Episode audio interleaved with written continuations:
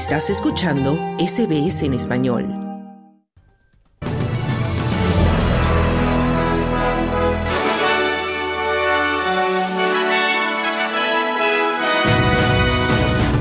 El Gabinete Nacional Australiano se reúne con el objetivo de buscar fórmulas para reducir el precio de la energía.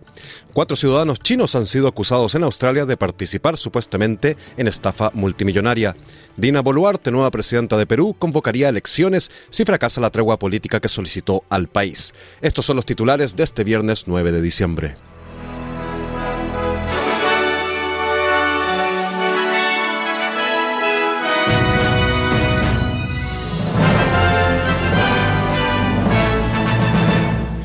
Muy buenas tardes. Comenzamos con noticias nacionales.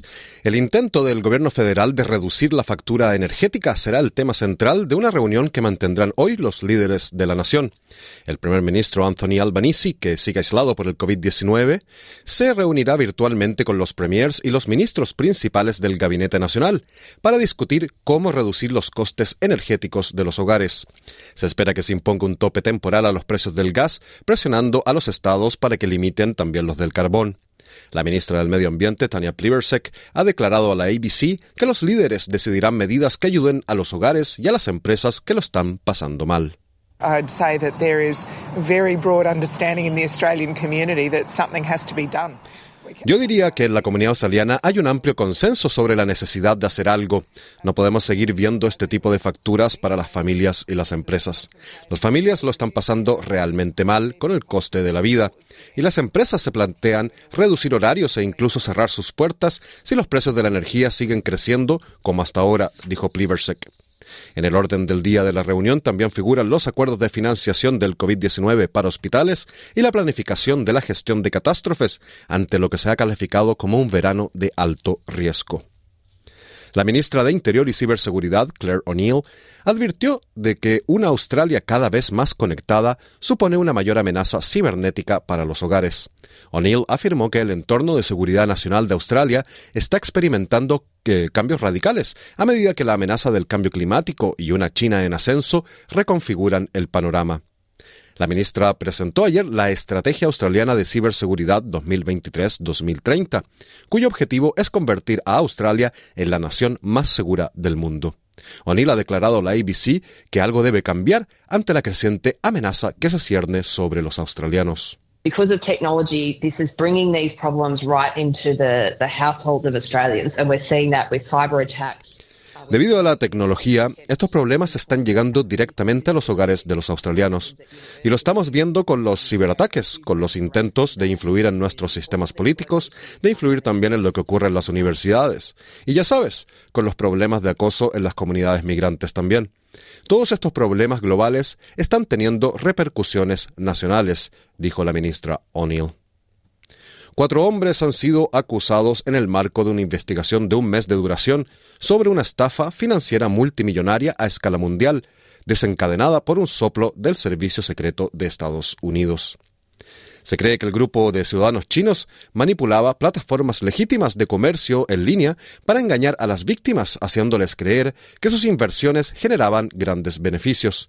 Los hombres de 27, 24 y 19 años han sido acusados de delito de estafa financiera. La Policía Federal Australiana también ha incautado más de 22 millones de dólares en 24 cuentas bancarias presuntamente vinculadas al grupo delictivo. Personas clave que desempeñaron un papel en la trama del Robodebt o Robodeuda comparecerán hoy ante la Comisión Real tras revelarse que el ahorro de costes era más importante que la legalidad.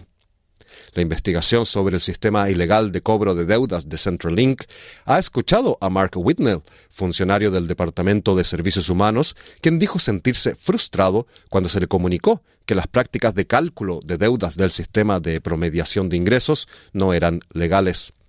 Whitnell parecía especialmente descontento por el hecho de que un ahorro de 1.200 millones de dólares pudiera no fructificar en caso de que el plan no siguiera adelante.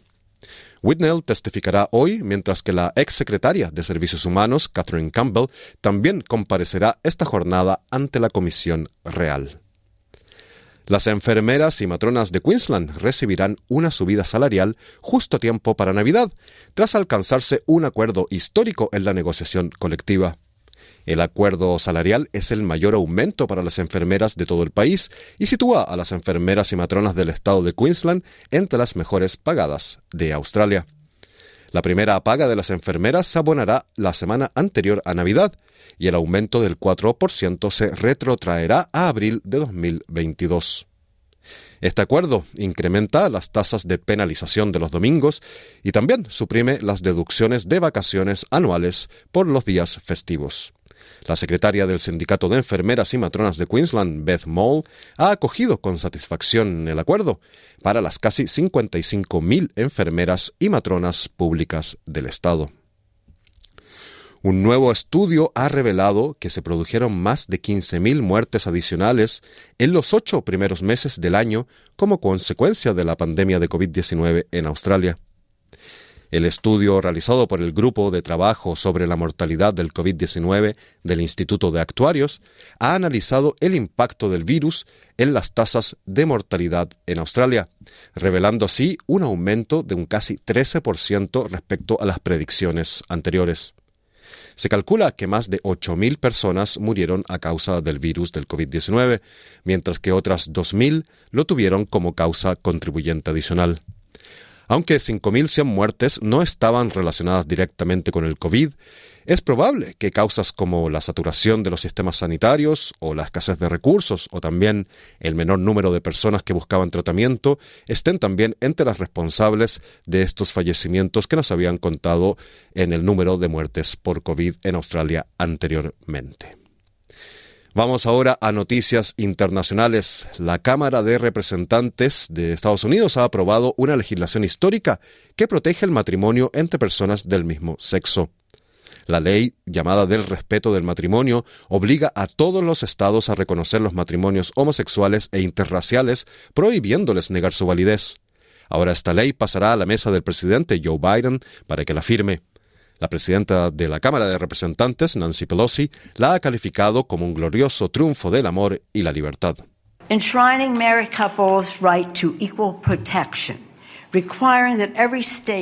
Consagra el derecho de las parejas casadas a la igualdad de protección. Exige que todos los estados reconozcan todos los matrimonios válidos celebrados fuera de su territorio, siempre y cuando estén reconocidos en el estado en el que contrajeron matrimonio. La legislación refleja la creencia de los demócratas en la dignidad, la belleza y la divinidad de cada persona, dijo Pelosi. Vamos ahora a noticias de Latinoamérica. México estaría dispuesto a brindar asilo político al recientemente destituido presidente peruano Pedro Castillo. Así lo anunció en conferencia de prensa el presidente mexicano Andrés Manuel López Obrador, quien dijo que Castillo lo llamó por teléfono el miércoles para pedirle esa protección antes de ser detenido. López Obrador aseguró también que Castillo fue víctima de un golpe blando, en el que a su juicio participaron medios de comunicación y las élites económicas y políticas peruanas. Escuchemos a Andrés Manuel López Obrador, presidente de México. Entonces habló aquí a la oficina para que me avisaran de que iba hacia la embajada, pero seguramente ya tenían intervenido su teléfono, López Obrador también señaló que México estima adecuado esperar unos días antes de reconocer formalmente a la nueva presidenta de Perú, Dina Boluarte. El presidente mexicano ha sido uno de los más férreos defensores de Castillo, denunciando que éste era víctima de acoso, racismo y de una tentativa golpista. El jueves pidió que se respeten los derechos del exmandatario y de su familia. Y continuando con este tema, la nueva presidenta de Perú, Dina Boluarte, dijo este jueves que baraja la posibilidad de convocar a elecciones generales anticipadas si fracasa la tregua política que pidió para superar la crisis crónica que sacude a su país, que ha tenido seis presidentes desde el 2017. Boluarte asumió el poder tras la fulminante destitución de Pedro Castillo el miércoles, luego de un fallido autogolpe de Estado. La nueva mandataria, en su primera conferencia de prensa en la sede del Ejecutivo, reiteró el pedido de una tregua política y señaló que aún no ha escogido a su jefe de gabinete y a su gobierno.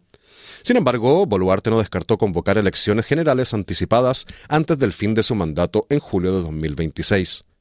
Durante su investidura en el Congreso el miércoles, eh, Boluarte había dicho que gobernaría hasta la fecha en que estaba previsto el fin del mandato del expresidente Castillo, es decir, julio de 2026. Pero centenares de manifestantes en Ayacucho y Puno reclamaron este jueves elecciones generales ya y el cambio también del Congreso. Ayacucho y Puno son dos de las regiones de los Andes del sur de Perú, donde Castillo, que es un maestro rural, acaparó la mayoría del voto popular en el 2021 cuando fue electo presidente. En Lima, hoy, cientos de simpatizantes de Castillo también pidieron nuevas elecciones, además de la liberación del ex presidente.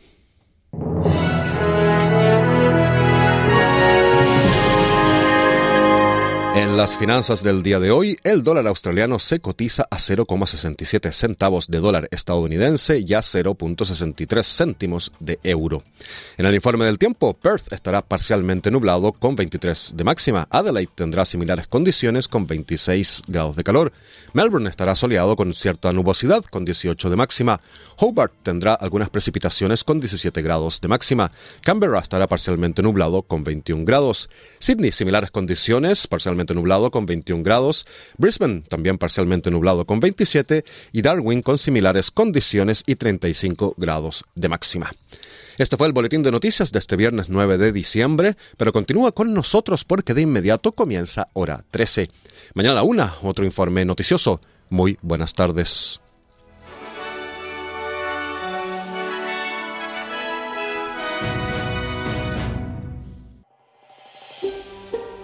¿Quieres escuchar más historias como esta? Descárgatelas en Apple Podcasts, Google Podcasts, Spotify o en tu plataforma de podcast favorita.